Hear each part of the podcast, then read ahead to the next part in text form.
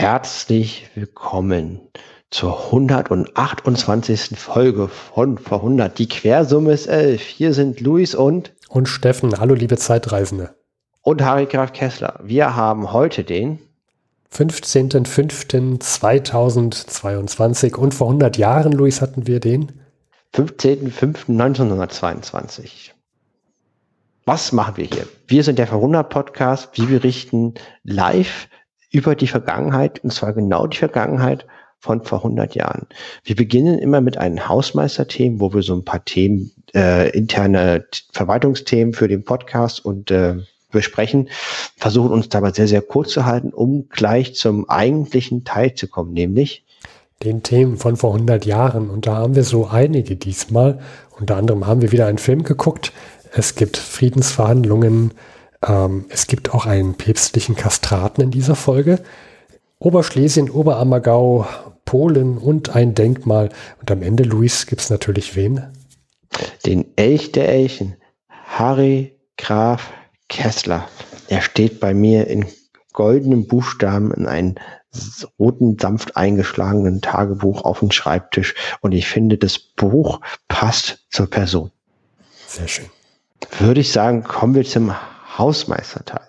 Erstmal die letzte Tasse, hat mir berichtet, ist äh, eingegangen beim Volker und wir, er hat es auch bestätigt, uns nochmal eine nette E-Mail geschrieben. Darüber haben wir uns sehr gefreut. Ja, Dankeschön. Er hat, er hat auch geschrieben, dass er Luis bestätigen kann, dass ich jetzt nicht mehr alle Tassen im Schrank habe. Genau, denn Steffen hat deswegen auch nicht mehr alle Tassen im Schrank. Ja. Genau. Dann habe ich noch eine große Ankündigung zu machen. Ja, Trommelwirbel. Und zwar, ich habe im Jahr 1922 auch eine Wohnung gefunden und bin jetzt vor drei Wochen erfolgreich umgezogen. In Berlin. Potsblitz. Also ja. Wahnsinn. Ich finde, ja, es ist wirklich Wahnsinn, dass wir beide im selben Jahr, und das ist noch nicht mal das halbe Jahr rum, eine Wohnung gefunden haben. Äh, getrennt voneinander. Und wir suchen auch getrennt voneinander, wesentlich länger. Ja, sehr, sehr lange. Ja. Sehr frustrierend, in Berlin eine Wohnung zu suchen. Äh, das ist wirklich eine große Freude. Also das ist wirklich ein, also das so Wohnung finden ist äh, Wahnsinn. Ja und äh, ja dieses Jahr äh, haben wir schon äh, zwei Wohnungen gefunden und sind zweimal umgezogen und wir haben auch schon ein Kind bekommen und das ist jetzt für so ein äh, dafür, dass wir jetzt hier im Mai sind ziemlich gut. Wichtig ist aber immer zu sagen äh, nicht miteinander, ne? alle Ereignisse. Genau. Danke, dass du das nochmal so klarstellst. Dann ja. hatten wir letzte Folge auch den großen Elch-Test, bei dem es eine Zaubertasse zu gewinnen gibt. Und wir kommen jetzt zur Bekanntgabe des Gewinners oder der Gewinnerin. Wir hatten Einsendungen. Luis, möchtest du nochmal sagen, was denn der letzte Elchtest war und was die Auflösung ist? Und zwar die Frage im letzten Elchtest war, wie beschreibt Harry Graf Kessler zu Albert Einstein sein Verhältnis zur Relativitätstheorie in dessen Sofaecke bei ihm zu Hause in Berlin? Die richtige Antwort, Trommelwirbel, ich fühle mehr ihre Bedeutung, als dass ich sie wirklich begreife. Typisch Harry Graf Kessler, sehr schwülstig, nur für seine Verhältnisse sehr bescheiden. Genau. Und ja, wir haben vorhin ausgelost, ähm, unter allen, die den, immer den Elchtest vom letzten Mal beantworten. Losen wir aus und Gewinnerin ist diesmal Kirsten. Wow! Liebe Kirsten, du hast gewonnen.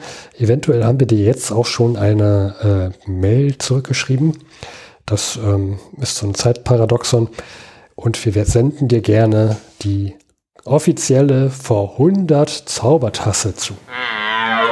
Genau, und ich weiß sogar, wo die Tasse hingeht, weil Kirsten, wir kennen uns. Kirsten war einige Staffeln unsere Wetterfee und da hatten wir uns mal persönlich getroffen für die Aufnahme der Wetterberichte vor einigen Jahren.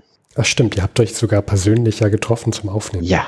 Mhm. Schon mal vielen Dank, Kirsten, damals äh, für die ganzen Wetteransagen und äh, wir freuen uns sehr, dass du auch diese, besonders für dich, dass du diese Tasse äh, bekommst. Genau. Es gibt äh, an alle anderen, die uns einsenden. Also ihr seid klasse, dass ihr euch tatsächlich diesen Elchtest, äh, diesen Elchtest stellt. Wir haben jetzt danach noch drei Tassen. Am Ende dieser Folge gibt es nochmal einen Elchtest. Da könnt ihr gerne nochmal teilnehmen. Bis zum 10. Juni brauchen wir die Antwort. Und danach gibt es auch noch zweimal die Möglichkeit, äh, die Tasse zu gewinnen. Schreibt uns weiterhin, bleibt am Ball. Äh, es ist durchaus relativ wahrscheinlich zu gewinnen bei uns. Ja, man muss dazu sagen, diese Tasse wird es so nicht nochmal geben. Also das sind auch die letzten drei Chancen, äh, diese, an diese Tasse zu kommen. Ja, genau. Dann würde ich sagen, kommen wir zu den Themen von vor 100 Jahren. Sehr gerne. Nein, äh, der Witz, wir haben den Witz vergessen. Ach Steffen. Mensch, ja, Luis. Ja, so halte ja. er sich fest. Genau, Und Luis. ich habe, ja, Steffen? Entschuldigung. Ja, Luis liest immer einen Witz äh, vor aus der Zeitung von vor 100 Jahren. Und wo hast du den diesmal aufgegabelt und wie lautet der? Ja, und zwar den Witz habe ich aus der Wiener Zeitbilder. Das ist eine Beilage der Vossischen Zeitung äh, mhm. vom 14.05.1922. Steffen, der Witz heißt vielseitig. Okay, ja, ich sitze und bin bereit. Genau, äh, wie gesagt, ein Witz aus der Zeit von vor 100 Jahren aus der Witze-Sektion. Vielseitig. Arbeiter im Versicherungsbüro. Ich möchte mich versichern. Schön. Leben, Feuer, Wasser. Alle drei. Ich gehe als Schiffheizer.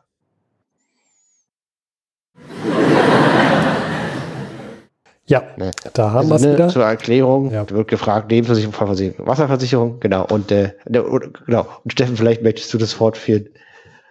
Ja, dadurch, dass er auf dem Schiff arbeitet, braucht er eine Versicherung gegen Wasser. Man kann auch ums Leben kommen, also auch gegen, nein, also Leben so. Und äh, weil er mit Feuer hantiert, braucht er eine gegen das Feuer. Also ich habe es verstanden, es ist nur nicht witzig. Nein, ist es nicht. Ja. Gut. Das war ein Witz aus der Zeit von vor 100 Jahren. Und äh, damit ist das jetzt eine gute Zeit gekommen, um auf die Zeit von 100 Jahren zu kommen.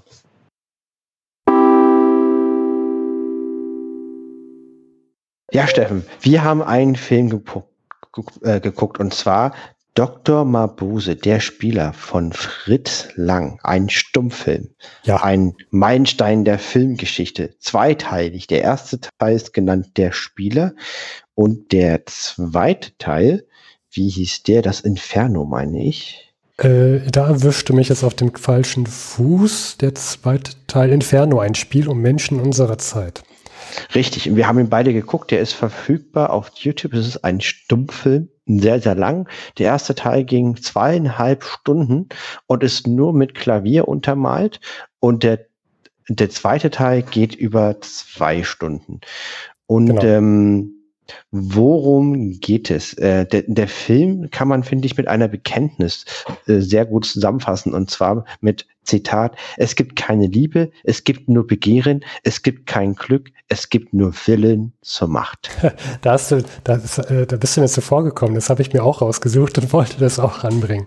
Das betrifft, also das, das beschreibt eigentlich diesen Dr. Mabuse, das ist ähm, einer der, ist eigentlich der Antagonist, der Bösewicht. Ja ein renommierter Psychoanalytiker, der in 13 verschiedenen Masken sein Verbrecher und Wesen betreibt. Ja, und der, also ich, mich würde mal interessieren, Luis, kanntest du Dr. Mabuse, weil das ist ja, ist ja auch eine Roman, es basiert auf einer Romanvorlage und wurde auch x-mal verfilmt, auch später noch. Kannte ich noch nie was von gehört. Das ist, fand ich, also das, ich, ich hatte überhaupt keinen Zugang dazu. Vielleicht lass uns noch mal ganz kurz beschreiben, worum es in den Film ging. Ja. Bevor wir dann zur Deutung kommen.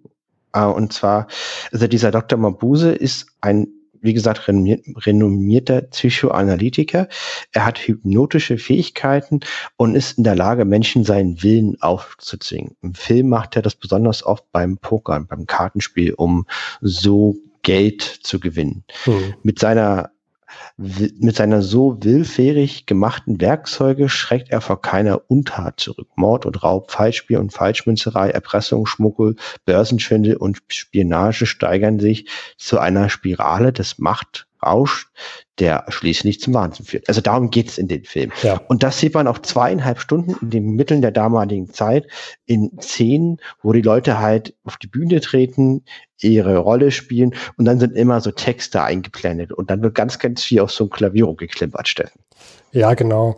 Also ich, ich finde, der, der Film Dr. Mabuse ist nochmal ein ganz anderes Kaliber von Film. Also ich würde auch schon von einem Meilenstein sprechen. Er ist ja gemacht worden von Fritz Lang, äh, Fritz Lang, mhm. äh, der auch später Metropolis gemacht hat, also Filme, von denen man schon mal was gehört hat, meine ich.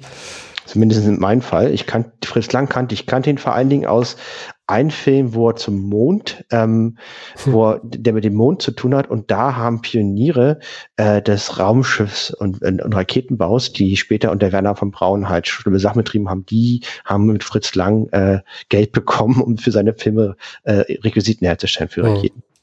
Und also ich, ich kannte Dr. Mabuse, den Film jetzt nicht. Ich wusste, es gab so einen Film, der aus den 20ern, der berühmt war, aber ich ich wusste jetzt nicht, worum es da geht und, und was es jetzt genau ist.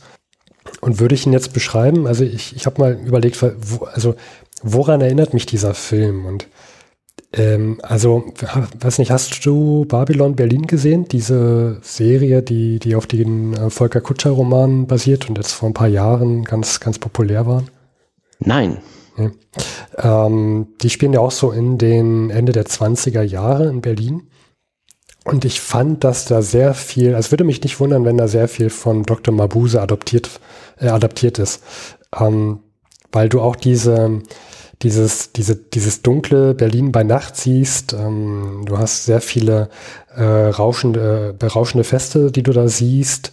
Ähm, siehst äh, sehr viel Gewalt, Verbrechen, äh, Glücksspiel, Kokainsucht, die da, die richtig dargestellt wird. Das ist bei Dr. Mabuse auch der Fall und auch immer diese, die, diese treibende Musik, ne? Also das, das ist ja, wenn du das guckst, du, du fühlst dich ja selber schon beim Zugucken, fühlst du dich schon so ein bisschen äh, gehetzt und, und unruhig. Das, das macht dieses Klavier, das ist irgendwie, es gibt keine, keine ruhige Stelle, in der du mal durchatmen kannst. Ne? Das fand ich, ähm, es hat, hat auch so ein bisschen was von Babylon Berlin und auch diese Story, wie es anfängt, das fängt an mit so einem, also den Dr. Mabuse, den kriegt man vorgestellt, das ist so, so eine Art Mafia-Boss. Also er leitet auch so eine kriminelle, ähm, ja, so eine kriminelle Organisation und er ist der Oberhaupt, vor dem alle Angst haben.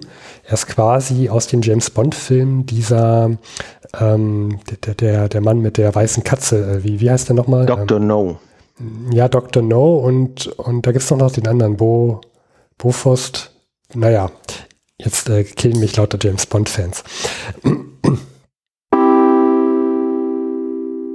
ah, Steffen aus der Vergangenheit. Du meintest Blofeld, nicht Bofrost. Blofeld.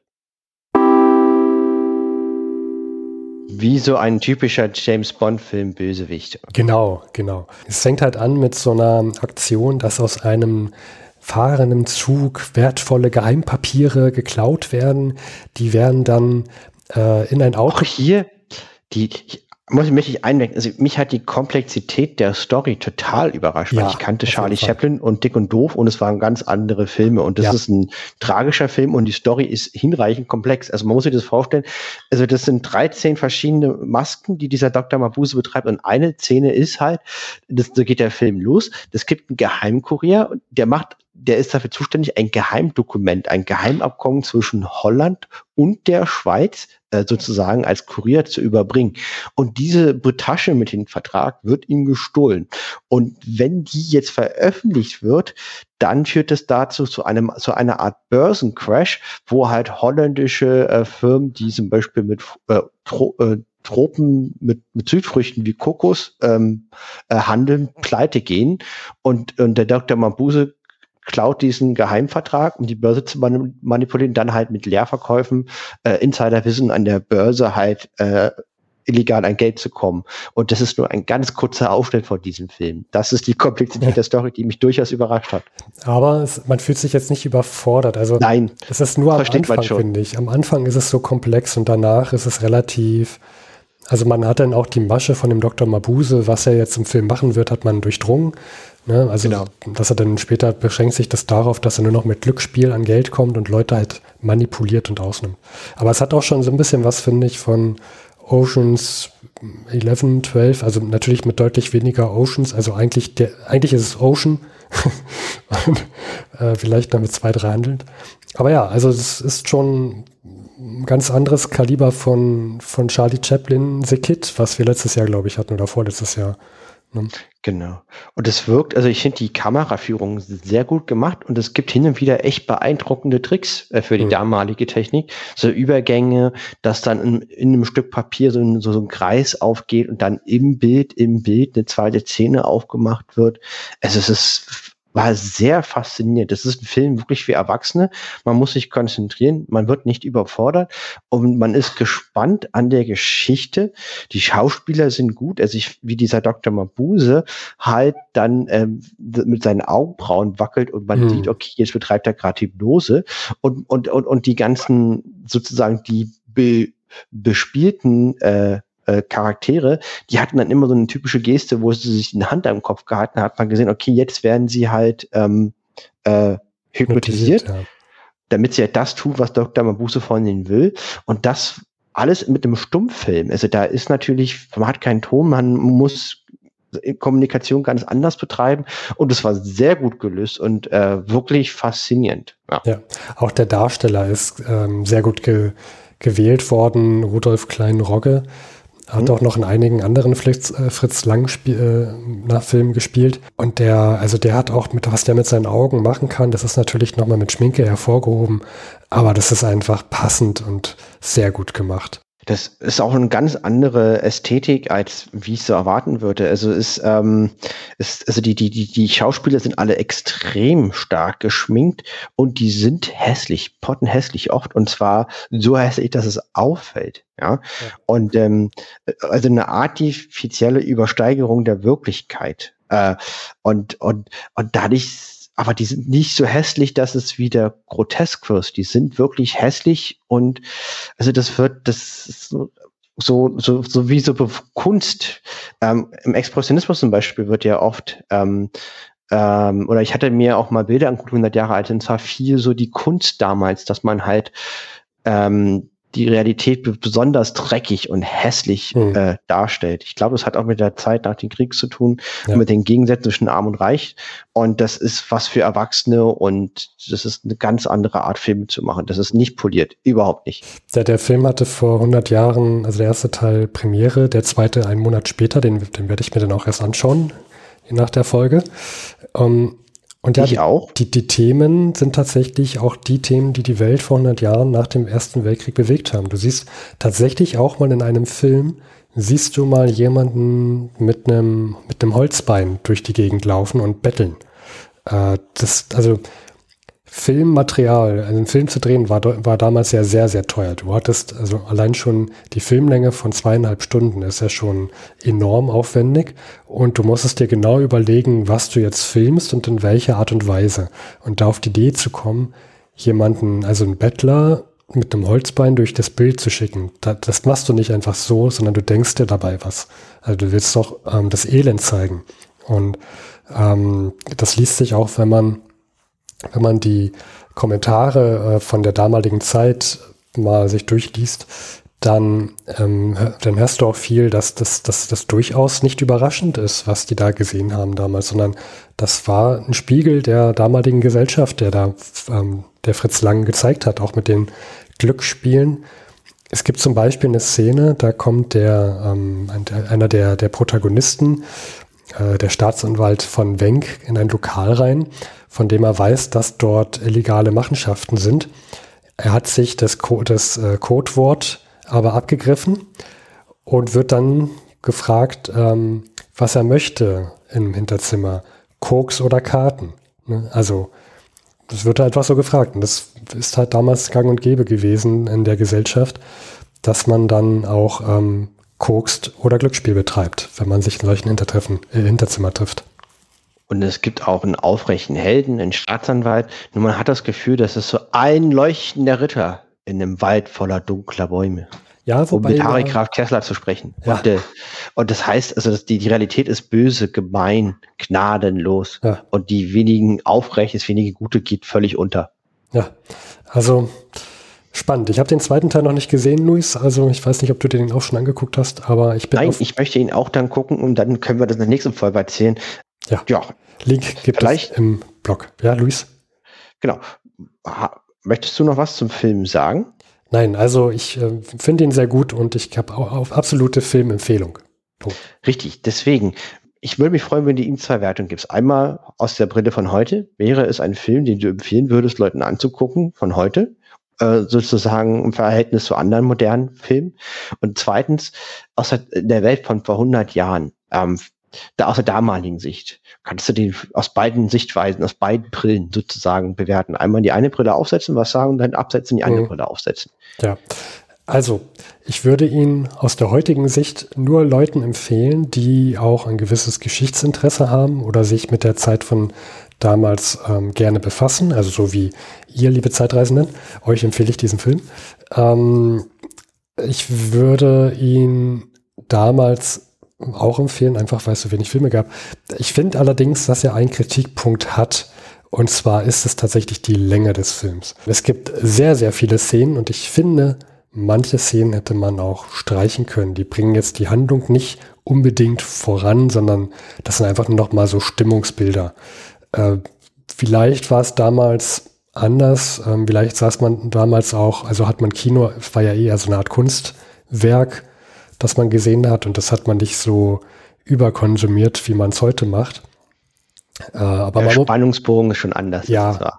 Es ist langsamer erzählt, auch wenn man da die ganze Zeit durchgepeitscht wird mit der es Musik. Liegt aber es liegt aber auch an der Technik. Du musst ja ständig diese Texte lesen. Und ich persönlich, ich lese, glaube ich, eher schnell. Ich sehe dann diese Texte. Ja. Also man muss sich vorstellen, da kommt Szene, da kommt so ein Text ja. und ich lese den und gefühlt höre ich das Ticken der Uhr, bis dieser blöde Text endlich mal verschwindet und die, der Film weitergeht. Weil der ist halt, es sind zehn Wörter und also das hat mich genervt. Das, aber die müssen, das ist ja kein, kein Problem des Filmes da, sondern allgemein vom Stummfilm. Ne, man, es muss ja jeder, jeder muss da irgendwie mitkommen, auch jemand, der langsamer liest. Und da sind da schon mal längere Texte drin gewesen, zum Beispiel um diesen Insiderhandel an der Börse zu erklären. Da muss man schon mal ein bisschen Text machen. Ne? Das kann man ja nicht einfach so darstellen. Ja, genau, also waren dann 20 Zeilen Text vielleicht mal. Ja. Aber ja, also bis auf die Länge und ich finde, man hätte ein paar Szenen kürzen können, ähm, also auf einer Skala von äh, fünf Fluxkompensatoren würde ich vielleicht äh, viereinhalb geben. Für, da, für vor 100 Jahren. Für vor 100 Jahren. Und heute Und würde ich sagen, naja, also man muss sich schon wirklich heute Zeit nehmen. Das ist jetzt nichts, was man nebenbei gucken kann. Deswegen würde ich sagen, äh, das sind drei Fluxkompensatoren. Okay, sehr, sehr schön. Sehr, sehr schön. Und wir verlinken es auf YouTube, ist verfügbar. Und wer möchte, kann da reingucken. Ich persönlich würde dazu raten, für Leute, die sich eben für das Thema allgemein interessieren. Und nächste Folge hören wir dann von Luis, wie viele Fluxkompensatoren er dem zweiten Teil geben würde. Sehr, sehr gerne. Dann würde ich sagen, Steffen, lass uns nochmal den Schwenk machen zu den Themen von vor 100 Jahren. Und hier würde ich gern nochmal mit der Konferenz von Genua und dem Vertrag von Rapallo anfangen wollen. Ja, tu es. Das hatten wir ja schon letzte Folge. Ähm, ich weiß, es ging noch äh, um die Parallelkonferenz und es ging um Russland und dem Deutschen Reich, die jetzt ähm, sagen, Belgibert, ihr könnt uns mal. Genau, da hatte Harika Kessler noch ganz viel zu erzählen, weil eben Nacht von Samstag auf Sonntag, 15. zum 16.04., also quasi dann die erste Nacht, wo halt die Periode für diese Folge, in der diese Folge spielt, stattfindet, wurde der Vertrag von Rapallo äh, unterzeichnet zwischen Russland, Russland, also sozusagen den Bolschewiken, den Kommunisten und dem Deutschen Reich in Genua. Mhm. Und das wollte ich noch mal ganz kurz aufleiten, weil das, da ist den ganzen Harry Graf Kessler ähm, ähm, Bereich äh, bestimmen wird. Und also diese Wirtschaftskonferenz in Genua, das ist eine, die erste wirkliche Konferenz in Europa und die haben große Ziele. Die wollen eine europäische friedliche Nachkriegsordnung schaffen. Und, und eingeladen sind halt die ehemaligen Kriegsteilnehmer und Russland und das Deutsche Reich. Und es wird halt erwartet, dass man gemeinsam äh, sozusagen eine Nachkriegsordnung findet. Und für Russland war die Rolle außer Korn, dass sie den Versailler Vertrag annehmen und dann gemeinsam mit den Siegermächten Reparationen von Deutschland verlangen. Ne? Ja. Und, äh, und was halt stattfindet nach wenigen Tagen der Konferenz von Jena, dass es halt äh, in einem Seebad kurz außerhalb von Rapallo einen Extra-Vertrag gibt zwischen Deutschland und Russland, den sogenannten Rapallo-Vertrag. Und hier verzichten eben beide Seiten auf den Ersatz ihrer Kriegskosten. Es werden diplomatische und konsularische Beziehungen aufgenommen zwischen Deutschland und der Sowjetunion, die es vorher nicht gab. Und es geht der Grundsatz der Meistbegünstigung. Das heißt, dass keiner der Unterzeichner einen dritten Staat günstiger stellt als den Vertragspartner. Ja. Das bedeutet, wenn jetzt der Plan der Entente war, auf Kosten Deutschlands mit Russland ein Übereinkommen zu zielen, hat sich das damit erledigt. Also da schlackern den Franzosen die Ohren. Aber sowas von. Aber auch äh, David Lloyd George, den britischen Minister, er war außer sich, wollte am liebsten die Konferenz absagen. Ähm, und der Heinrich Kessler dazu sehr, sehr viel zu erzählen. Das macht er dann doch nicht. Und die Franzosen sind noch weiter außer sich ähm, und drohen mit der Besetzung des Rheinlands und würden die Konferenz noch viel lieber äh, absagen wollen als England. Und es kommt noch zu einem schweren Verwürfnis inter, innerhalb der Entente, weil es geht halt einmal um die Reparationsfrage, dann geht es um eine Frage, wie sich halt die kapitalistische Welt mit der kommunistischen Welt, also in dem Fall Sowjetrussland, mhm. arrangiert, äh, weil es wird auch auf der Konferenz die Frage diskutiert, wie in Russland enteignete Privatbetriebe äh, entschädigt werden oder nicht. Ähm, und das sind halt die großen Themen. Und ähm, man muss dazu auch immer erwähnen, die Franzosen, auch wenn ich es später aus Karl Kesslers Sicht äh, dann darstelle, haben so ein bisschen ein Bad Guy-Verhalten hier, also so die Bösewichte. Das ist aber halt die deutsche Sicht. Ähm, Frankreich wurde angegriffen in einem Angriffskrieg des Deutschen Reiches und viereinhalb Jahre lang wurde auf französischem Boden gekämpft. Mhm. Ja, und Frankreich wurde verwüstet. Und das darf man dabei nicht außer Acht lassen. Die haben Gründe, sauer zu sein auf Deutschland. Deutschland ist einmarschiert in Frankreich und nicht andersrum. Wir haben das ja gerade heute erlebt, im Jahr 2022, dass das schon einen Unterschied macht, wer wo einmarschiert. Und der Krieg fand auf französischem Boden statt. Und die deutsche Industrie hat den Krieg eigentlich unbeschadet überstanden. Und das ist der Grund auch der nach hohen Anforderungen der Operation und auch warum Frankreich sehr, sehr unkompromissbereit ist. Und das muss man immer im Hinterkopf behalten. Mehr dazu bei Heika Kessler ich wollte hier nochmal den Rahmen spannen für später. Ja, danke dir. Wir haben das jetzt so aufgeteilt. Wir machen nochmal so eine, so eine ja, etwas schwierige Meldung und danach machen wir wieder Kunst. Jetzt sind wir wieder bei, bei Kunst angekommen. Und ich hatte irgendwann im Laufe der letzten äh, Tage Luis mal einen Link geschickt, das in meine Timeline gespült wurde. Und zwar starb am 21.04. vor 100 Jahren der letzte äh, Kastrat. Ein super Thema und ich fand das total toll. Ja. Das, also ja. das, Thema, das Thema ist Kasrat, das ist, kommen wir gleich, also finde ich jetzt nicht so schön, vor allem für die es betroffen, nicht. Es ist ein spannendes Thema. Genau, also äh, wir das mal ein bisschen mehr ein. Was heißt jetzt der letzte Kastrat? Ähm, und zwar der letzte päpstliche Kastrat, aber das macht es jetzt auch nicht besser von der Klarheit. Äh, vor über 100 Jahren, es gab so eine circa 300-jährige Tradition, gab es ähm, päpstliche Kastraten. Das waren einfach, ja, Kastraten, die gesungen haben. Man muss sich jetzt vorstellen, das sind Männer, die kastriert sind. Wir wollen nicht auf die Details eingehen. Genau deswegen Kastrat. Genau. Das war sogar sehr populär eine Zeit lang. Ähm, das haben auch gerne mal ärmere Familien gemacht. Wenn sie mitbekommen haben, der, der Knabe kann gut singen, dann haben sie die Knaben ähm, kastriert. Um die Knabenstimme zu erhalten, um genau. den hormonellen Umschwung in der Pubertät zu verhindern. Hm. Und Furchtbare Praxis. Die ähm, Männer haben da auch in, in, der Hinsicht dann einen enormen Vorteil gegenüber äh, Frauenkörpern. Dadurch, dass sie ja, also die, sie behalten auch die hohe Stimme, aber der, der Rest des Körpers entwickelt sich ja weiter. Also dieser, ähm, der Brustkorb und so weiter ähm, wächst weiter. Und äh, deswegen war es sehr populär, dann auch Kastraten einzusingen, äh, einzusetzen für so, ja, wenn man sehr hoch singen musste und auch sehr viel Raum beschallen musste, wie zum Beispiel Opernseele. Ähm, diese Tradition wurde irgendwann mal verboten, 1870 ungefähr hat sich das alles so mal eingependelt, dass man Jungen nicht mehr kastrieren darf, deswegen. Und da kommen wir zum letzten päpstlichen Kastraten, denn zwei Jahre vorher ähm, war ein Junge, ein zehn, ungefähr zehnjähriger Junge namens Alessandro Moreschi oder Moreschi, wurde dann kastriert mit circa zehn Jahren. Dieser Zehnjährige wurde jetzt kastriert, obwohl es eigentlich schon fast ähm, nicht mehr erlaubt war. Man hat das einfach so gesagt, ja, ja, wir mussten ihn kastrieren, weil der hier eine Cholera-Epidemie ähm, vorherrscht und äh, um ihn zu schützen, haben wir ihn kastriert. Luis, ich habe mal geguckt im Internet, aber jetzt nur so ganz kurz, ehrlich gesagt, länger als fünf Minuten ging es nicht, ob das so wirklich gang und gäbe war, bei einer Cholera-Epidemie äh, kleine Jungs zu kastrieren, um sie dann... Klingt nach groben Unfug. Ja, ja. Also ich habe da jetzt erstmal auf die Schnelle nichts gefunden. Ähm, würde mich mal aber interessieren, ob da jemand was zu weiß. Liebe Zeitreisende, äh, falls ihr dazu was wisst, gerne an oder also oder Fragen, Kommentare habt zu dem Thema, und zwar, äh, habt ihr Belege, dass bei einer Cholera-Epidemie Männer kastriert werden? In, ja, beziehungsweise jung. Oder jung, genau. Äh, kennt ihr da historische Fallbeispiele? Bitte an info.100.de. Genau.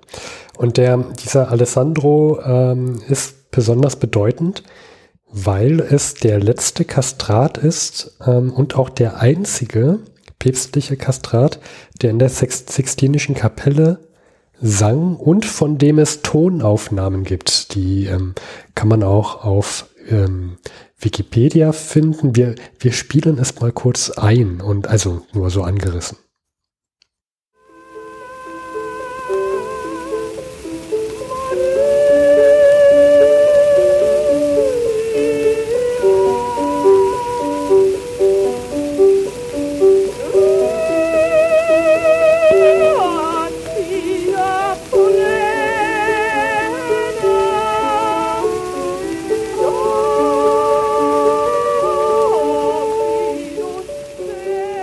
Ja, Luis, also das ist sehr hoch. Sehr, sehr hoch, ja. Es ist faszinierend, was früher als normal empfunden wurde, wo man sich heute sehr den Kopf schüttelt. Mhm. Schön, dass es das nicht mehr gibt. Ja, da Furchtbare kommst, Praxis. Da kommst du ich auch. Froh. Entschuldigung. Ja. Ja, äh, Steffen, du zuerst bitte. Da kommst du auch zum Punkt, schön, dass es das nicht mehr gibt. Also dieser Alessandro konnte wohl das drei gestrichene E äh, singen. Also ich, ich bin jetzt nicht so gut bewandert, aber ich weiß, dass das verdammt hoch ist. Und 1903 kam, wie wir mal, ich glaube, vor zwei Folgen erwähnten, äh, Papst Pius X. an die Macht und hat in, dann auch verboten, Kastraten weiter einzusetzen. Ähm, und stattdessen sollen für hohe Stimmlagen nur noch Knaben eingesetzt werden und keine Kastraten. Es hat dann dieser, ähm, dieser Alessandro hat es dann trotzdem noch geschafft, ein bisschen weiter singen zu dürfen. Ähm, ungefähr, ich glaube 1913 ging er dann in Rente und ist dann vor 100 Jahren in etwa gestorben und geht offiziell als letzter Kastrat der Sextinischen Kapelle. Der Päpst. Der letzte seiner Art. Ja. Ist eine ganz interessante Meldung. Ähm, wollte ich nicht vorenthalten. Ist vom Deutschlandfunk. Die haben das ja schon recherchiert. Das werden wir auch verlinken. Mhm. Und zum Schluss der Folge werden wir nochmal das ganze Lied äh, einblenden. So, dass ihr, liebe Zeitreisende, äh, eine Aufnahme des letzten Kastrats, des letzten seiner Art äh, hören könnt, wenn ihr denn möchtet. Genau. Denn äh, vor 100 Podcast ist ja auch äh, Bildungskultur. Apropos, Luis, ähm, das war wieder ein Kulturteil. Kommen wir doch mal zu einem Politikteil. Ja, und zwar die Teilung Oberschlesiens wurde umgesetzt. Das ja. ist einer der schwierigsten Themen aus dem Versailler Vertrag. Ähm, Im Versailler Vertrag wurden ja mehrere Gebiete ähm, durch Abstimmungen, Grundsatz Selbstbestimmungsrecht der Völker, äh, wurden Abstimmungen durchgeführt ähm, und ob zu welchem Gebiet diese denn äh, dann, zu welchem Land die dann gehören sollen. Und ähm, eines dieser Gebiete war Oberschlesien. Das ist halt ähm, das Gebiet über Tschechien und Oberschlesien ist an diesem heutigen Länderdreieck von Polen, Slowakei und Tschechien. Und die Oberslowakei, äh, Oberschlesien äh, ist strategisch sehr, sehr wichtig, weil das eines der zwei großen Industriegebiete ist im Deutschen Reich. Einmal halt das Ruhrgebiet und einmal halt das schlesische Industriegebiet. Es gab eine Abstimmung dann, wie im Versailler Vertrag vorgesehen, ob Oberschlesien zu Polen gehören soll oder zu Deutschland. Und diese Abstimmung war nicht eindeutig. Es gab kein klares Ergebnis. Ne? Ja. Und ähm, es gab in diesem Zuge dann zu Unruhen und es gab einen Bürgerkrieg zwischen den polnischen und der deutschen Bevölkerung. Und die Alliierten beschlossen deshalb eine Spaltung. Und in dieser Spaltung wird der wertvollste Teil des Industriegebiets mit den meisten Bergwerken und Bodenschätzen in Ostoberschlesien mit Katowice zu Polen zugesprochen. Ostoberschlesien. Also das am weitesten von aus mhm. deutscher Sicht, ja. also das ist ne, besonders weit weg. Also der ist der östliche Rand von Schlesien. Ja. Und das ist eine entscheidende Schwächung der Wirtschaft des Deutschen Reiches. Und ähm, ist halt natürlich dadurch aus deutscher Sicht sehr unpopulär, wobei aus polnischer Sicht selbstverständlich sehr, sehr populär und äh, ist in Deutschland eine Tragödie, in Polen ein großer Tag und in Deutschland wurden in den Euribierungsgebäuden die Flagge auf Halbmast gesetzt. Hm. Ja, ich finde es immer schwierig, so eine Gebietstrennungen, äh, wenn dann die, die Wahl sehr knapp ausfällt. Ähm, ja, es hat ja dann auch noch im Laufe der Jahre zu viel Konflikten geführt. Ja, ich, ich ehrlich gesagt, so wie, wie man das Thema verfolgt, fand ich die, also was Besseres fällt mir jetzt nicht ein. Es gab eine Abstimmung, die Abstimmung war uneindeutig und dann wurde halt entlang der abbestimmten Gebiete eine Grenze gezogen.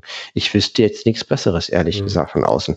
Ja, es ist immer noch besser als das, was äh, die, die ähm, Mächte in äh, na, da so um Asien herum gemacht haben oder im Afrika, nämlich einfach mit dem Lineal einfach durchgezogen und keine Rücksicht nehmen auf irgendwelche äh, Kulturen oder ähm, natürlichen Grenzen.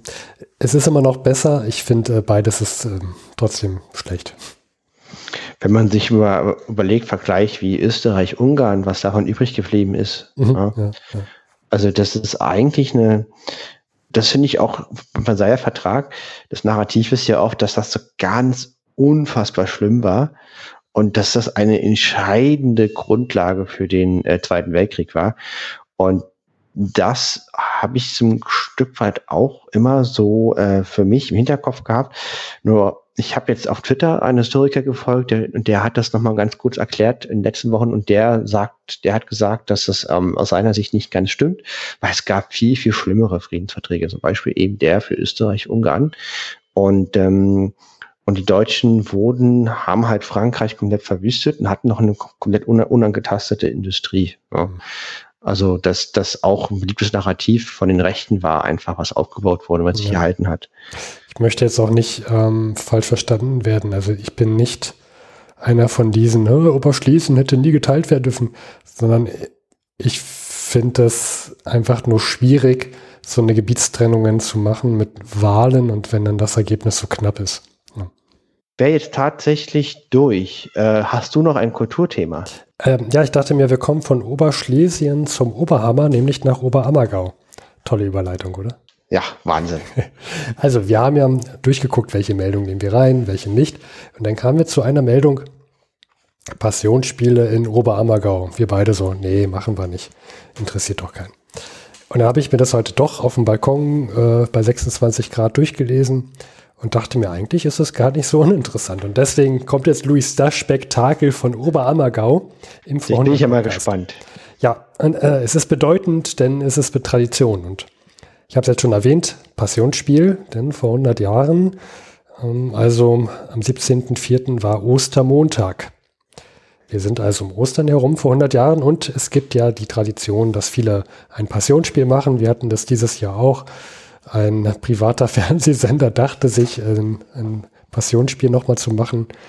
Mit ich, abgehalfterten äh, äh, ähm, Musikcasting-Stars. Ja. ja, ich habe es nicht geguckt und ich bin auch stolz drauf, dass ich es nicht geguckt habe. Ich glaube, ich habe das auch nicht. Da habe ich mir lieber Dr. Mabuse angeguckt und hatte glaubt, das war, glaube ich, ein Mehrwert. Das ist Unterhaltung. Ja, das ist Spektakel. Jedenfalls ähm, dachte ich mir, okay, das muss ja irgendwie eine Meldung wert sein, wenn das hier so drin steht. Und ja, tatsächlich Luis, sind diese äh, Passionsspiele doch äh, bedeutender, als ich dachte. Als ich dann las, dass zur Premiere äh, 4000 Plätze des Theaters vergeben waren und sogar die Leute extra aus den USA anreisten, dachte ich mir, der Mensch, Potsblitz, das ist ja, das ist ja, was ist denn da los? Und in Oberammergau. In Oberammergau, das ist ja der Oberhammer. Und äh, ja, tatsächlich äh, gibt es 1922 insgesamt 420.000 Zuschauer, die sich diese Passionsspiele angesehen haben. Insgesamt in dem Sommer damals 68 Mal mussten die Oberammergauer die Passionsspiele in Oberammergau äh, ähm, spielen. Der Oberhammer. Der Oberhammer. Und da habe ich mich gefragt, warum machen die denn das? Also ist das, äh, wieso, weshalb, warum? Und stellt sich fest, äh, stellt sich raus, dass die das wohl schon seit 1634 machen. Also das ist eine ziemlich lange Tradition. Um, und warum machen die das seit 1634? Nun, im Jahr zuvor gab es wohl eine Pest in Oberammergau. Und dann, äh, da, da wurden 80 Personen ähm, aus dem Ort damals, ähm, also kamen ums Leben. Und dann dachten sich die Leute, hm, äh, Pest, damals hat man ja noch so verstanden als, als Strafe Gottes. Und hat dann gesagt, naja, äh, lieber Gott, wir geloben hier feierlich, dass wir regelmäßig Passionsspiele ausüben werden. Und seitdem ist wohl niemand mehr äh, in Oberammergau an dieser Pest gestorben. Weshalb die das seit diesem, seit dem Folgejahr 1634 wohl machen. Und das ist wohl so ein Spektakel geworden, dass sogar die Leute aus den USA da ankommen und anreisen. Und die 68 Vorstellungen in einem Jahr, also geben. Und also es ist ja nicht so aufs Jahr verteilt von Januar bis Dezember, sondern von Mai bis Oktober in etwa. Ein Straßenfeger. Ja. Ähm, da habe ich mich gefragt, nun, also das, das machen die wohl so ungefähr alle zehn Jahre, bis, beziehungsweise hin und wieder ist auch mal ein Weltkrieg, dann machen sie es nicht. Oder hin und wieder ist auch mal eine Pandemie, wie zum Beispiel 2020, als es ähm, stattfinden sollte. Und das ähm, ist auf 2022 verlegt worden. Also, liebe Zeitreisende, ihr habt jetzt gerade noch bis Oktober die Zeit, äh, die Möglichkeit, nach Oberammergau zu fahren und äh, Passionsspiel-Tickets zu kaufen und vielleicht dann sich das auch anzugucken. Äh, ich habe mal geguckt, es gibt eine Seite, die nennt sich passionsspiele-oberammergau.de slash de, also auch in verschiedenen Sprachen. Und da kann man schon ein Ticket ab 60 Euro zahlen, Luis und äh, in Oberammergau die Passionsspiele sich angucken. Ja. Das gibt's auch 100 Jahre später, gab's vor 100 Jahren und äh, das ist eine sehr, sehr schöne Geschichte. Ja. Eine, eine Sache noch, bevor du überleitest zur nächsten Meldung. Ich habe mich eigentlich gefragt, ähm, also man gelobt dann, dass man die Passionsspiele regelmäßig ausführt, als in der Hoffnung, dass, dass man dann ähm, keinen weiteren Pesttoten mehr haben wird. Da frage ich mich, wie kommen denn die Leute darauf? Also ich stelle mir so vor, es ist Pest. Ja, 80 Leute aus meinem Dorf sind schon, sind schon getötet worden und, und was mache ich denn? Also dann tage ich da erstmal vielleicht in einem Rat und, und, und mache so Brainstorming, was könnte man jetzt tun? Und einer sagt, ich weiß, wir machen, wir geloben die Passionsspiele jedes Jahr oder alle zehn Jahre zu machen. Und dann sitzen da ähm, fünf andere Dödel und sagen, ja, das ist der beste, das ist die beste Idee, um der Pest auszuentweichen. Äh, also finde ich seltsam. Wie, wie kommt man auf sowas? Fiel mir ein wenig in den Kopf. Gut, ich finde die Idee eigentlich von so einem Spielen ja, eigentlich ziemlich, ziemlich charmant. So eine Art Musical. Ja. Mit, und, äh, und ich finde, ich mache mir dir ehrlich gesagt, ich finde, du, für mich ist das ein Problem, was nicht existiert. Vielleicht auch nur Zufall. Ja, Aber man braucht keinen Grund. Ich, ich, ich frage mich, ich frag mich, ob das nicht eher so entstanden ist, dass die im Folgejahr ähm, die Passionsspiele gemacht haben, auch, auch zum Dank, dass nicht noch mehr Tote waren. Und dann ist daraus vielleicht eine Legende entstanden. Das könnte ich mir eher vorstellen. Das ist so ein bisschen die, äh, die These, die ich gerade habe. Aber es ist auch nicht so wichtig, glaube ich. Louis Privatthese wäre, ja. dass ich, dass ich, dass ich jemand das Volk ablenken wollte, weil es gab dann viele Traumata, ja. gestorben nach der Pest und dann hat man so ein Projekt, was alle irgendwie aufmuntert und die Stimmung hebt. Ja, genau, das kann sein. Gut, also so viel, das war so mein kleiner Schwenk nach Richtung Oberammergau. Vielen Dank, Luis, dass ich das hier mal präsentieren durfte. Ja, ich fand es auch sehr, sehr schön. Äh, äh, ich bedanke mich. Also und ich werde es im Hinterkopf behalten. Wenn ich mal, ich habe mal geguckt, es sind im, für die Mai-Vorstellung noch Tickets äh, frei. Mhm. Sie beginnen bei 30 Euro. Ja, bis zum 2.10. Das heißt, ähm, wäre ich in der Gegend, würde ich, würde ich da gerne mal hingehen. Ja, ich muss jetzt gucken, ob ich, ich würde aber nicht extra hinfahren, das muss ich ehrlich zugeben gerade. Du musst aber aufpassen, ähm, wahrscheinlich ist es nur alle zehn Jahre. Ja. Echt? Ja, deswegen Torschlusspanik, kauf die Tickets lieber jetzt. Das ist nur alle zehn Jahre? Ja, äh, es, es wurde seit ähm, ungefähr 1680, ist es alle zehn Jahre. Normalerweise macht man es auch so, dass man es am Ende eines Jahrzehnts macht, was ja in diesem Jahrzehnt 2020 gewesen wäre, aber nun kam da zwar nicht die Pest, aber Corona. Ähm, deswegen haben sie es jetzt auf 2022 verschoben. Okay, also aus den letzten Spielen sehe ich hier einen Jesus, der so also was wie eine Art Baumwollwindel gekleidet ist, über die Bühne springt. Also ich würde es mir angucken. Gut. Dann hatte ich ein Thema und zwar da geht äh, um das Thema Polen. Ne? Ja, wir kommen wieder zum Politikteil. Ja, genau, und zu der Politikteil. Und zwar es gibt einen polnisch-französischen Vertrag. Der, der wird aber in Warschau abgeschlossen, nicht in Genua. Und ähm, hier ist wieder Józef Pilsudski, der polnische Mandela, Harry Krakasa berichtet. Und der hat ihn in Paris ausgehandelt. Und es gibt erstmal ein geheimes Militärabkommen mit Frankreich, womit die Einführung einer zweijährigen Wehrpflicht in Polen äh, mit äh, verabschiedet ist. Dann gibt es ein Abkommen, wonach ein gemeinsames außenpolitisches Vorgehen angestrebt wird. Und es gibt Wirtschaftsverträge, die ein Kohl- und Erdölabkommen sowie einen Handelsvertrag beinhalten. Und es gibt wieder eine Meistbegünstigungsklausel, wie beim Vertrag von Deutschland und der Sowjetunion. Das heißt, dass keines der beiden Länder eine dritte Partei besser stellen kann als die Vertragspartner. Mhm. Das kommt mir bekannt vor. Richtig. Ich denke mir, damit gibt es halt äh, sozusagen einen Verbündeten Frankreichs, ähm, der und äh, vielleicht ist das auch äh, das, das, das, der wurde am 15. Mai ähm, verabschiedet, also vier Wochen nach dem Vertrag von Rapallo. Also hier bilden sich auch äh, erste Machtblöcke jetzt nach dem Großen Weltkrieg, was hm. sicherlich für eine Friedensordnung nicht gut ist. Ja, das stimmt. So viel vom Politikteil. Oh. Steffen, hast du noch mal ein Stück Kultur für mich? Ja, ein letztes Mal, bevor wir zum großen Elch der Elche kommen. Und zwar äh, Gropius-Denkmal, Sensation, tada.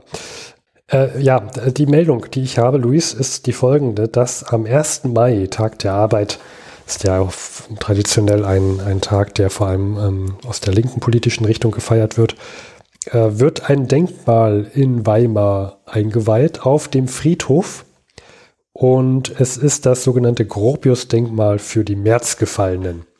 Und jetzt frage ich dich, Luis, welche Märzgefallenen könnten denn hier gemeint sein? Märzgefallen, März, März, also Gropius ist, glaube ich, auch eher so linker. Also das wären dann irgendwelche linken Leute, die irgendeinen Aufstand gemacht haben.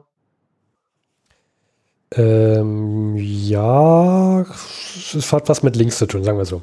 Und zwar, da wäre ich auch nicht drauf gekommen. Mit so 1919 irgend so eine revolutionäre Liebknecht oder sowas? Nee, nee. Ähm, ich wäre ich wär auch nicht drauf gekommen und mir ist es auch fast, äh, äh, fast äh, noch mehr Haare rausgefallen, als ich das gelesen habe.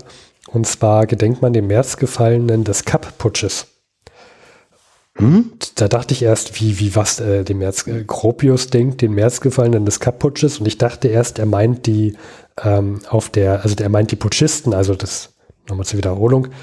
Der Kapp-Putsch, wir berichteten, äh, war im März 1920 ein Putschversuch von rechts. Ähm, Unsympathen haben versucht, äh, eine Diktatur zu errichten. Genau, Soldaten haben sich daran beteiligt, sind in Berlin einmarschiert. Ähm, ein sogenannter Herr Kapp hat sich dann als ähm, Kanzler, zum Kanzler selbst ernannt. Und daraufhin gab es einen großen Generalstreik der Bevölkerung und auch vor allem der, der Linken und Arbeiter. Äh, dabei kam es zu Kämpfen und dabei sind äh, auf beiden Seiten ähm, Gefallene zu verzeichnen, aber ähm, Gropius denkt hier den auf der linken Seite, also die, die äh, gestreikt haben. Und dann hat das für mich auch mehr Sinn ergeben. In Weimar gab es nämlich ähm, am 15.03.1920 auch einen Generalstreik. Und bei einer Weimarer Arbeiterversammlung sind äh, putschende Soldaten äh, also, äh, ja, also haben, haben die Person dort erschossen. Es sind sehr viele Tote dazu verzeichnen und diesen gilt wohl das Denkmal. Dann habe ich mir das Denkmal mal angesehen. Das steht also dort auf diesem historischen Friedhof in Weimar und das ist eine riesige Betonskulptur, also in dem damaligen Stil äh, hässlich, ja, und stellt, äh, sieht aus wie so ein riesiger Blitz aus Beton.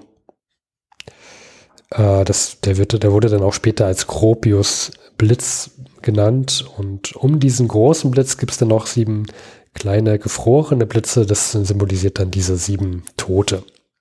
Es sieht ist erstmal abstrakt, so geometrisch wie so eine, ähm, wie so ein Fraktal, also wie eine, Mathe, mhm. wie eine mathematische Figur aus der Mathematik oder halt etwas ähm, aus, aus der Softwareentwicklung. Also ich finde, das ist überhaupt nicht veraltet, es wirkt sehr modern.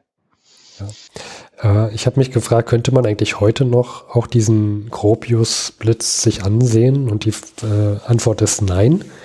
Ja, die man, Nazis werden das nicht, spätestens die Nazis werden das ja. leider nicht. Die haben das nämlich als entartete Kunst angesehen, haben es 1936 gesprengt.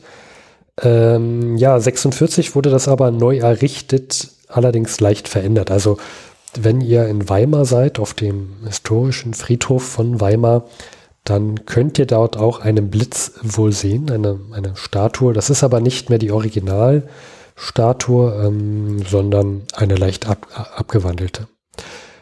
Oh, spannend, das ist gut zu wissen. Ich bin öfter mal in Weimar, weil ich habe Familie äh, mhm. in der Nähe, also in Jena, das ist nicht ganz so weit. Das ist ja mal eine Idee, da mal hinzufahren. Hm. Und wir können schon sagen, wir erwähnten es ja, das war der Kapp-Putsch. Ähm, der Wolfgang Kapp in ein paar Folgen werden wir darüber berichten, stirbt demnächst. Ja, also ich habe ihn, ich muss sagen, er muss jetzt für mich nicht sterben. Nur ein Verlust ist seine Abwesenheit nicht, sagen wir es mal so. Er hätte auch irgendwo unbedeutend schlechten Tee trinken können. Vermisst wird er nicht. Ja. Also. Wer allerdings vermisst werden würde, wäre ein großer Elch. Ja, und zwar äh, sein mit Lavendelöl angehauchtes Fell schimmert, schimmert im Licht der Schreibtischlampe und äh, er spreizt seine Ohren in perfekt symmetrischen Winkel und ähm, berichtet. Ja. Harry Graf Kessler, das ist unser Tagebuchschreiber, er hat ein neunbändiges Tagebuchwerk verbracht, verlegt vom Gotha Verlag. Ich wurde, ich war heute in einem Laden, wo sich hier ähm, im, im, Ort, wo ich wohne, in Berlin, die Krabbelgruppen treffen. Es gibt so ein kleines Café, wo ganz, ganz viele Babys waren. Da war ich heute äh, Vormittag und habe äh, in einer Hollywood-Schaukel ähm, äh, vor dem Buddelkasten äh, Harry Kessler gelesen, wurde angesprochen, wurde auch gefragt, äh, war das ein Physiker? Und da habe ich dann gesagt, nein, nee, Physiker war das nicht. Das ist ähm, habe geschrieben, das ist ein der meinungsstarker Mensch, habe ich gesagt, der gut vernetzt war, sehr wohlhabend war und ähm, viel zu erzählen hat, weil er wie Forrest Gump ist, an, immer an den richtigen Orten war zufällig. Zum Beispiel in der Zeit von vor 100 Jahren in Genua, dort wo die Konferenz stattfindet, die ich am Anfang beschrieben habe. Ich, ich finde das sehr nett von dir, dass du dich mit diesem Harry Graf Kessler Buch in die Krabbelgruppe setzt und den Leuten eine, den Babys eine kleine gute Nachtgeschichte vorliest. Ich möchte betonen, ich wurde gefragt und ich habe mir immer Mühe gegeben, so immer nur wenig zu erzählen und nur bei weiteren Nachfragen mehr zu erzählen. Ich wollte mich nicht aufdrängen, da habe ich mir Mühe gegeben. Du hättest hoffe, auch sagen können, ich habe auch einen Podcast, bitte hören Sie hier alles zum Thema. Das habe ich zweimal vorsichtig angedeutet, da kamen keine Nachfragen. Ich habe mir wirklich Mühe gegeben, nicht aufdrängend zu wirken. Wie gesagt, es ging um, es ging um die, um das Gekrabbele. Ne? Ja. Das war das Hauptthema da. Ähm, aber äh, zumindestens ähm, äh, das Buch wurde, also das Buch wurde, das Buch wurde eher bestaunt, weil es so, so ein großes, in Leinen eingebundenes Buch ist, äh, wo drauf steht nur siebter Band und im goldenen Buchstaben Harry Graf Kessler. Kommen wir zum 17. April in Genua, wo er ist und er beschreibt die Aufregung unter den fremden Delegationen, als der Vertrag von Rapallo zwischen dem Deutschen Reich und der Sowjetunion ähm, bekannt war. Und er beschreibt auch, wie dieses zustande kam. Zitat. Der Vertrag war schon in Berlin bei der Durchreise der Russen entworfen worden, aber von Rathenau, den damaligen Außenminister, damals trotz, trotz Drängens nicht unterzeichnet. Gestern hat ihn Ratner unterzeichnet, weil er fürchtete, dass er sich sonst zwischen zwei Stühle setzen könnte. Wenn die Russen mit der Entente, die sich in Lloyd George Villa seit zwei Tagen ohne Hinzuziehung von Deutschland getroffen hatten, äh, abschlössen. Hm. Dieses gab äh, den nötigen Druck, so dass sich Rathenau gestern Morgen ganz unerwartet entschloss, nach Rapallo zu fahren, Sonntagsausflug und zu unterzeichnen. Ach, er ist da selber hingefahren sogar. Also der, der Rate der Rate nicht, ja, ja. Nicht, also Harry Kessler war nicht in Rapallo. Ich meine, genau, der Rate ist da selber hingefahren. Also das ist ja schon bedeutend, wenn der Außenminister dann dahin reist. Und es war auch schon vorbereitet. Es lag schon auf der Ablage und der hat sich noch nicht getraut. Und da hat er Angst gehabt, dass sich äh, Russland vielleicht doch mit der Entente einigen gesagt, okay. Und die Russen, die wollten den Vertrag haben, ähm, von Anfang an. Jetzt unterschreiben wir. Ich bin zu haben. Nimmt mich. Reaktion, Zitat, fassungslose Aufregung der Franzosen und Lloyd George, die über die Illo Illoyalität der Deutschen toben. Lloyd George, das ist der britische Premierminister damals, selbst ist heute Abend unerwartet im hellgrauen Straßenanzug auf den Gewerkschaftsdinner bei Albert Thomas aufgetaucht und hat dem Staatssekretär Hirsch heftige Vorwürfe gemacht. Also man muss sich das so vorstellen, also Lloyd George ist der damalige Premierminister, dann äh, Albert Thomas, den hatten wir schon mal, da war Harry Graf Kessler mit Albert Einstein in Genf beim Internationalen Arbeitsamt. Mm, ja, ja. Nee, nee, das war in Amsterdam. Jedenfalls, das ist der Sekretär, der Vorsitzende für das Internationale Arbeitsamt und die sitzen in Genf und da war der Harry Graf Kessler schon mal. Genau, und mit Albert Einstein war er in Amsterdam und da war er nicht beim Arbeitsamt. Ich habe was verwechselt. Und Hirsch ist ein Staatssekretär, also auch ein hoher Beamter des Deutschen Reiches und da platzt halt der Premierminister rein und fängt an, den Vorsitzenden vom Internationalen Arbeitsamt und den deutschen Staatssekretär zu beschimpfen. Das ist ja auch nett. Ja, das war die Szene. Äh, Zitat. Der springende Punkt für uns war, dass wir nicht länger warten konnten, ohne zu riskieren, dass sich die Entente über unsere Köpfe weg und und ohne uns hinzuzuziehen mit den Russen verständigt. Deswegen hat das Deutsche Reich diesen Vertrag abgeschlossen. Ich, also ja, aus deutscher Sicht kann ich das verstehen, dass, dass man den Vertrag unterzeichnet. Also du hast da, du hast einen riesigen Mehrwert dadurch bekommen, weil du einfach auch einen Gegner weniger hast und äh, der, also die Entente, die Siegermächte können sich nicht noch mit dem Gegner äh, gegen dich ähm, verbünden oder beziehungsweise Verträge abschließen, die dir schaden. Das ist natürlich schon ein riesiges Machtinstrument, das du dann in der Hand hast. Ich kann aber auch verstehen, warum vielleicht äh, äh, Lloyd äh, das nicht gut fand und auch den Franzosen die Ohren schlackerten. Ja, also was, was genau, was die Franzosen und die Engländer eigentlich wollten, ist ein Abkommen mit Russland, und mit dem Ziel, dass die, dass die Russen auch von den deutschen Reparationen ähm, ähm, verlangen.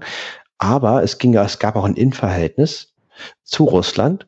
Und hier ging es halt darum, dass enteignete Betriebe von Franzosen und Engländern, dass die entschädigt werden.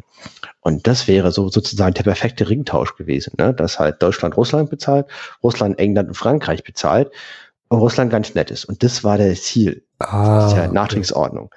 So habe ich das hier rausgelesen. Und das hat natürlich dann gleich nach wenigen Tagen, äh, ist das ja schon an Akta gelegt.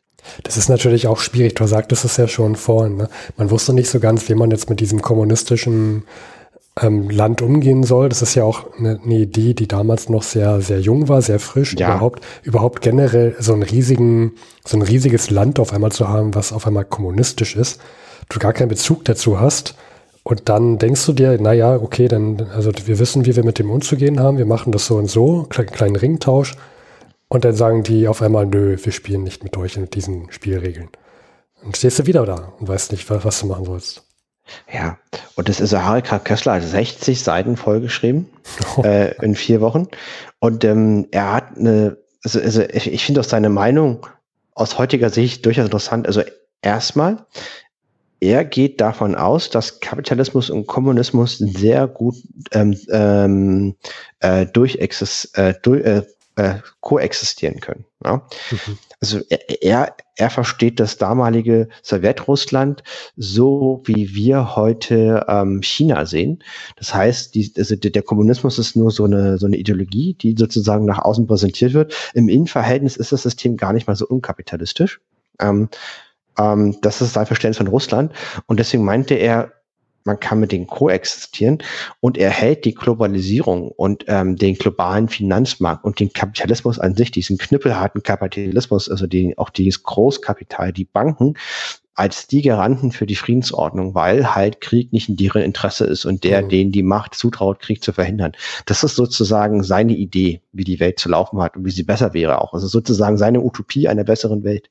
Koexistent mit Sowjetrussland und Herrschaft der Finanzmärkte, um die Friedensordnung zu halten gar nicht mal so dumm.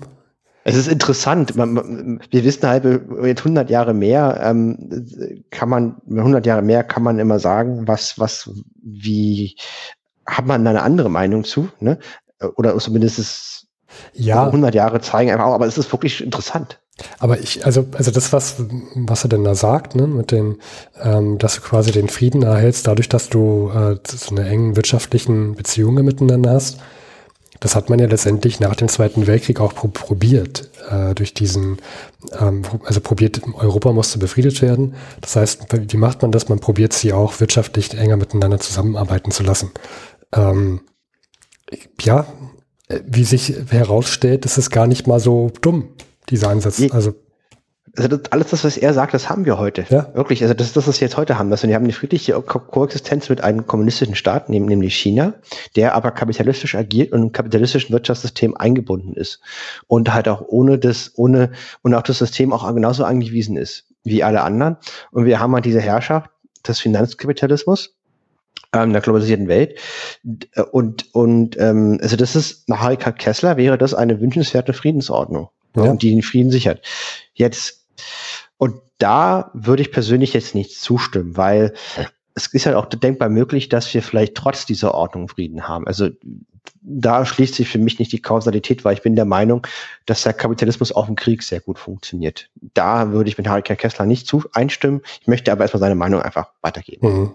Mhm. Ja, das stimmt. Da hast recht. Ähm, aber ich glaube, er macht zumindest den Krieg schwieriger, wenn du ähm, in, in Friedenszeiten aufbaust. Das ist so wahr. Jedenfalls, Vertrag von Rapollo. Es sind ja schon zwei Tage gekommen in den vier Wochen, die ich beschreiben möchte. Und es war von 17. April. Hm. Und er sagt, morgen wird der aufregendste Tag der Konferenz, das ist der 18. April. Und da ist dann gleich die nächste Meldung, 18. April Genua, alle Sitzungen abgesagt. Die Entente berät, was sie machen soll. Die wussten echt nicht, wie es jetzt weitergeht, weil deren ganzer Plan ist ad acta gelegt. Ja, ja. ja also ich will, mich nicht wiederholen, aber ja, du, du hattest einen Plan, der ist einfach jetzt null und nichtig. Hm. Wie ging es dann, dann weiter? Kommen, ja, da kommen ganz, ganz viele kritische Tage, wo die, also wo zumindest Harry Kessler und die Leute, mit denen er spricht und das, was er dann aus seiner Sicht wiedergibt, Angst haben, dass es einen neuen Krieg kommt. Weil die Konferenz äh, äh, jetzt sozusagen abgebrochen wird wegen dem Vertrag. Mhm. Ähm, und ähm, und im deutschen Lager gibt es auch zwei Teile, wobei sogar ein Teil dafür ist, von dem Vertrag zurückzutreten und ein bisschen ähm, wieder Wohlwollen zu erzeugen. Der andere sagt, wir muss jetzt zu dem Vertrag stehen. Der Vertrag ist abgeschlossen und, da, und, und das Recht hat man und darauf muss man sich jetzt pochen. Ja. Hm, ja. Ich kann, ja. ich kann beide Seiten verstehen. Die, die erste Seite hat halt Angst, dass der Krieg wieder losgeht und vor allem, dass die Franzosen wieder ins äh, Ruhr- bzw. Rheingebiet reinmarschieren. Äh, haben wir ja letztes Jahr gesehen, dass sie es machen. Und die Franzosen neigen auch dazu, immer wieder da mit dieser Keule um sich zu schwingen. Wenn ihr das nicht macht, dann besetzen wir wieder das ähm, Gebiet. Absolut. Äh, die Spannung ging bis zum 20. April und bis zu einer Rede von David Lloyd George wusste halt keiner, was jetzt ist. Das waren jetzt schon, na, das waren jetzt schon äh, drei Tage, wo halt nichts passierte. Und dann hat äh, Lloyd George, der britische Premierminister, zu einer Pressekonferenz geladen und die Journalisten der Welt waren sehr, sehr aufgeregt. Hm. Und ähm, die Spannung, Zitat, als er anfing, war ungeheuer, denn man führte dass von seinen Worten das Scheitern oder Fortbestehen der Konferenz abhängen werde. Es war eine tiefe Erleichterung, als er erklärte, nach seiner Meinung sei der durch den deutschen russischen Vertrag geschaffene Zwischenfall geschlossen, da die Deutschen einverstanden seien, nicht mehr an den Beratungen der Unterkommission, soweit sie sich mit den russischen Angelegenheiten befassen, teilzunehmen. Damit ließ er die Forderung fallen, dass wir vom Vertrag zurücktreten und war in der Tat der Ausweg aus der unmöglichen Situation gesichert. Er wiederholte dann allerdings mehrmals den Vorwurf der Illoyalität, betonte aber ebenso kräftig und ebenfalls wiederholt, dass wir durch unsere Sonderabmachung nicht die Absicht verfolgt hätten, die Konferenz zum Scheitern zu bringen. Hm. Ja, schwierig diese Situation. Ähm, das klingt so ein bisschen jetzt 100 Jahre später, als ob das ein entscheidender Moment in der Geschichte war. Also frage mich, frage mich halt, wenn da jetzt wirklich ähm, die Leute nicht kühlen Kopf bewahrt hätten, sondern gesagt hatten, hätten, es gäbe jetzt wieder Krieg. Äh, klar, es hätte so passieren können wie letztes Jahr. Ne? Es gab, also es wird dann halt für ein paar Wochen wird wieder das Ruhr oder das Rheingebiet halt da äh, besetzt mhm. und irgendwann später einigt man sich wieder.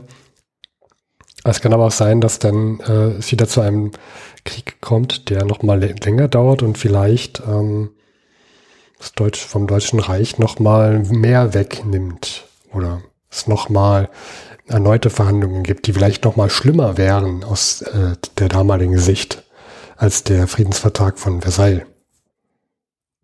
Ja, das war wirklich eine, eine kritische Phase. Absolut, da hast du völlig recht. Ähm, und eben, es ging halt nicht nur um die deutsche Reparationsfrage, was für uns, ist, was für die deutsche Problematik, sondern eben dieses Thema war auch diese Unterkommission, dass Russland verpflichtet mhm. wird, eben diese Enteignung zu ersetzen.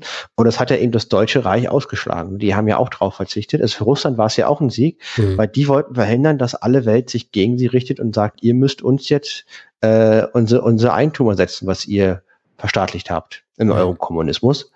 Und das wollten sie nicht. Ne? Und jetzt haben sie schon mal mit dem Deutschen Reich jemand, der gesagt hat, nee, wir, äh, wir wollen nicht, wir, wir wollen keinen Schadensersatz von euch. Ne? Das haben die Deutschen ja gesagt. Die Russen sagen, wir wollen dafür auch keinen von euch. Und ja, das hatte ich mich auch gefragt, was eigentlich die, also als du das berichtetest, dachte ich so, was, was ist eigentlich das ähm, russische Motiv, das zu machen? Ich dachte zum Anfang, dass das der Vorschlag von dem Deutschen käme, Nee. Aber dann meintest du ja die Russen, dann war ich ein bisschen verwirrt. Aber ja, also mit dem Hinter Hintergrundwissen ergibt das total Sinn, dass die Russen das so fordern. Mhm. Ja. Und ähm, dann gab es eine flammende Rede von Poincaré, den damaligen französischen Präsidenten, und der war sehr unzufrieden. Ähm, sehr unzufrieden. Und äh, der hätte am liebsten, dass man Rathenau und die deutsche Delegation verhaftet hätte nach dem Vertrag. Ja. Der, der Observer, eine Meldung vom Observer, einer englischsprachigen Zeitung, If France breaks the conference, she breaks the Entente. Also, dass wenn Frankreich die Konferenz verlässt, dann ist auch die Entente als Machtblock Geschichte. Ja. Hm. Und Heike Kessler schreibt dazu nur, aber wenn Frankreich in die Ruhe einrückt, bekommen wir in England schöne Worte und flammende Leitartikel, weiter nichts. Das heißt, wir haben jetzt diesen Gegensatz zwischen England und Frankreich. Ähm, er trifft sich sehr ähm, häufig mit dem Pressechef der französischen äh, Delegation und geht mit ihm so durch die Straßen von Genua und äh, führt da seinen Austausch. Und ähm, hier ist vom Eintrag vom 26. April 22 Zitat, äh, dieser, also dieser, dieser, mit diesem Pressechef. Er sagt, dass hier die meisten französischen Journalisten die Politik vom Poincaré verurteilen, weil sie die Isolierung Frankreichs sehen, dass aber aus Frankreich kaum glaubliche Briefe von sonst sehr vernünftigen Leuten eintreffen. Zum Beispiel habe er einen Brief gesehen von einem sonst sehr pazifistischen Universitätsprofessor, der schreibe, man hätte Rathenau nach dem russischen Vortrag gleich verhaften sollen. Also ich glaube, das ist echt keine einfache Zeit gewesen, um da Politiker zu sein. Du, also, du kannst auch ähm, einfach nur alles falsch machen? Ja, die Tom, eine französische Tageszeitung, hat mhm. drei Leitartikel äh, hintereinander veröffentlicht, äh, Ende April, äh, wo halt das französische Volk einen neuen Krieg vorbereitet. Wahnsinn. Ja, mit was für einer Bereitschaft die Leute denn da schon wieder in den Krieg rein wollen. Ja. Mhm. Das, also das finde ich auch den Oberhammer. Äh, du hast da vier Jahre Krieg auf, auch auf deinem ähm, Gebiet. Bist jetzt in so eine Art Rolle gekommen, dass du dich als Siegermacht mit bezeichnen darfst, ähm, kannst aber irgendwie nicht so richtig bewegen, weil deine Forderungen nicht äh, aus deiner Sicht nicht, äh, nicht richtig befriedigt werden und drohst dann wiederum mit Krieg. Der Gegensatz in der Russenfrage ist noch sehr stark. Die Franzosen verlangen von Sowjets Rückerstattung der vollen, des vollen Privateigentums an den nationalisierten Unternehmungen. Die Engländer wollen sich mit der von den Russen angebotenen Nutznießung auf Zeit begnügen. Ja. 2. Mai. Om Observer, eine britische Zeitung. Vom Sonnabend ein unerhört scharfer Angriff auf Poincaré die französische Politik mit Überschriften wie Mr. Poincaré is a, is a wrecker. The Kaiser of the Peace. France versus Europe. Failure at Genua means war. Ja, also Fehler in Genua ist Krieg. Hm. Der Kaiser des Friedens, also Kaiser Anspielung auf äh, Wilhelm II. Ähm, oder Mr. Poincaré ist ein, ist ein, also ist ein, Ab, ein Abrissmann. Das schreiben die, aber die englische Presse, die war schon immer so bissig herrlich. Hm. Also ich finde ja The Kaiser of the Peace hervorragend. Das ist äh, eine ganz, ganz tolle Überschrift, finde ich. Ja, ja, ja. Also Luis hat mir irgendwann geschrieben, noch bevor wir die Folge aufgenommen haben und äh, besprochen haben, äh, er hätte gern den Sendungstitel Kaiser of the, of the Peace. Ähm, ich wusste noch nicht genau warum, aber jetzt stimme ich dem zu. Okay, deswegen, also das ist quasi der Gegensatz der Engländer mit Frankreich. Ähm, da möchte ich noch was einbringen von Hartwig Kessler, wo er sehr gut ähm, seine Sichtweise auf Frankreich darstellt. Und zwar 3. Mai, Zitat, ich sagte ihn, dass die Franzosen sich einbildeten, Deutschland sei ein großer Geldschrank, den sie nur aufzubrechen brauchten, um das Geld herauszunehmen. In Wirklichkeit sei aber Deutschland nur eine große Fabrik und die Franzosen machen es genau wie die Bolschewikis, die die Fabriken besetzen und die Leiter vertreiben, weil sie glaubten, so sich an den Besitz der Reichtümer der Leiter zu setzen. Genau wie die Bolschewikis würden die Franzosen entdecken, dass sie mit der Fabrik nichts an, anzufangen wüssten, dass sie ihnen nichts einbringe und nach zwei, drei Jahren würden sie genötigt sein, die alten Besitzer zurückzurufen. Aber inzwischen würde die Maschinerie zerstört sein. Okay, das ist jetzt die Sicht eines Deutschen, ne? Ja, es ist seine subjektive Sicht, ist auch nicht meine persönliche Meinung. Ja, ähm, ja. ja. das ist halt. Ähm, ja, schwierig. Also dieses ganze Thema, wie, wie einigt man sich nach diesem riesigen großen Weltkrieg da, ist halt ein echt sehr, sehr schwieriges Thema. Ich weiß auch nicht, was da, was man hätte besser machen können. Also sicherlich so einiges, zwei, drei Punkte ähm, wüsste ich auch, aber wie soll man es halt aus der damaligen Zeit wissen? Ne? Das ist schon schwierig. Man weiß halt nicht. Eine ganz andere Weltordnung auf einmal.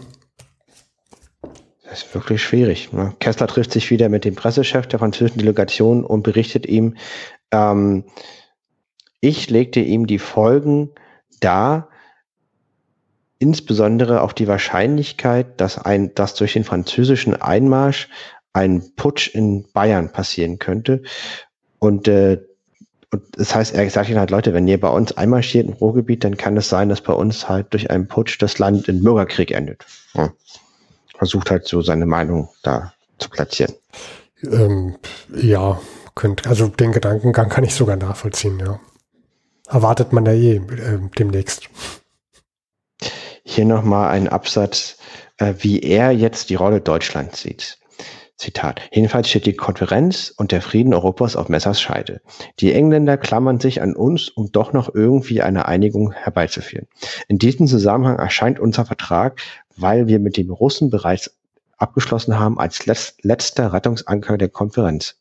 Wir bilden die Brücke.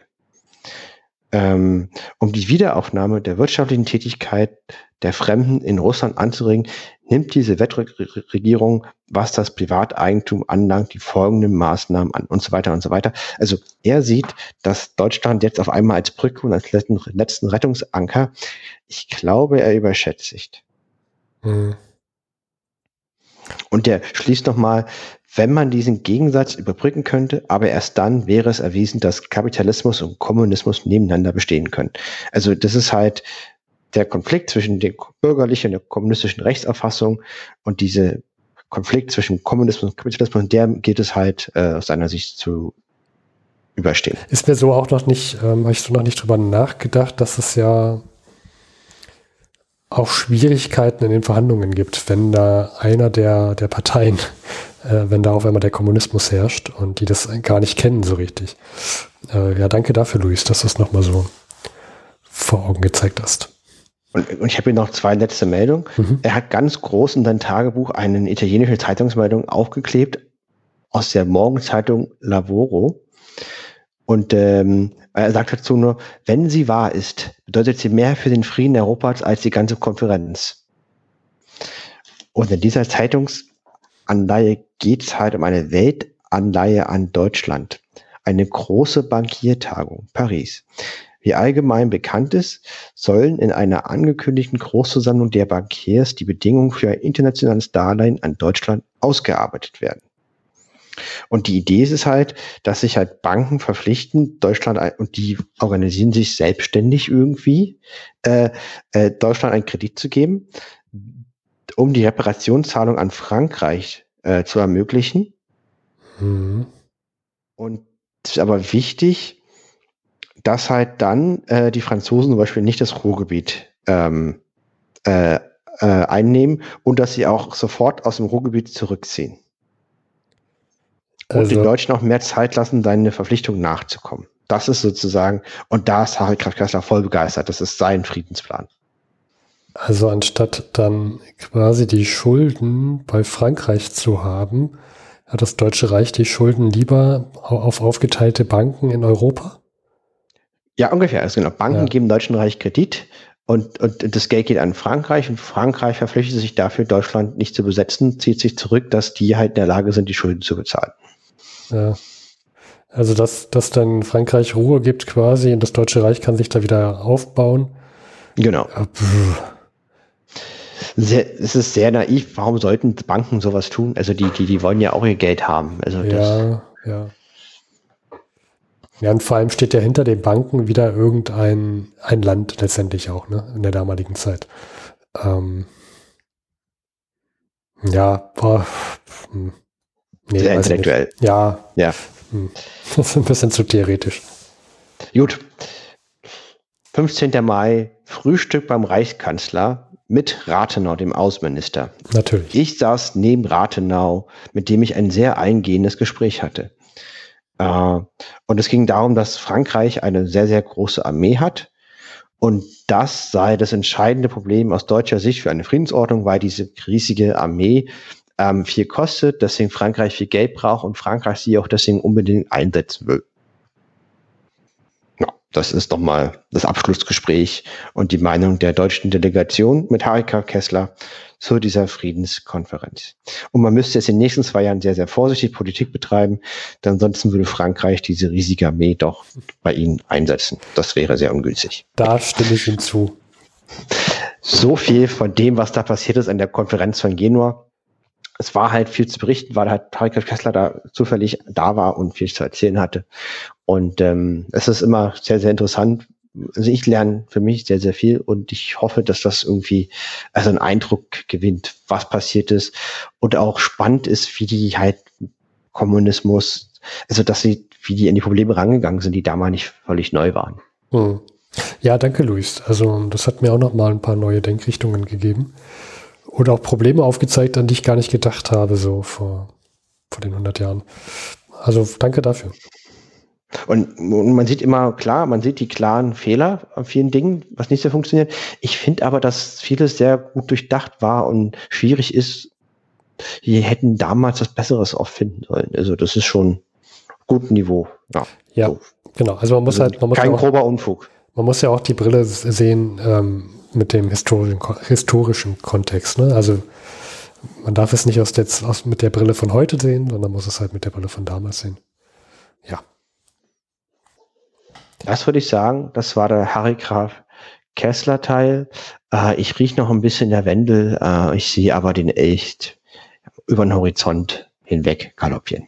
Ja, in den Sonnenuntergang.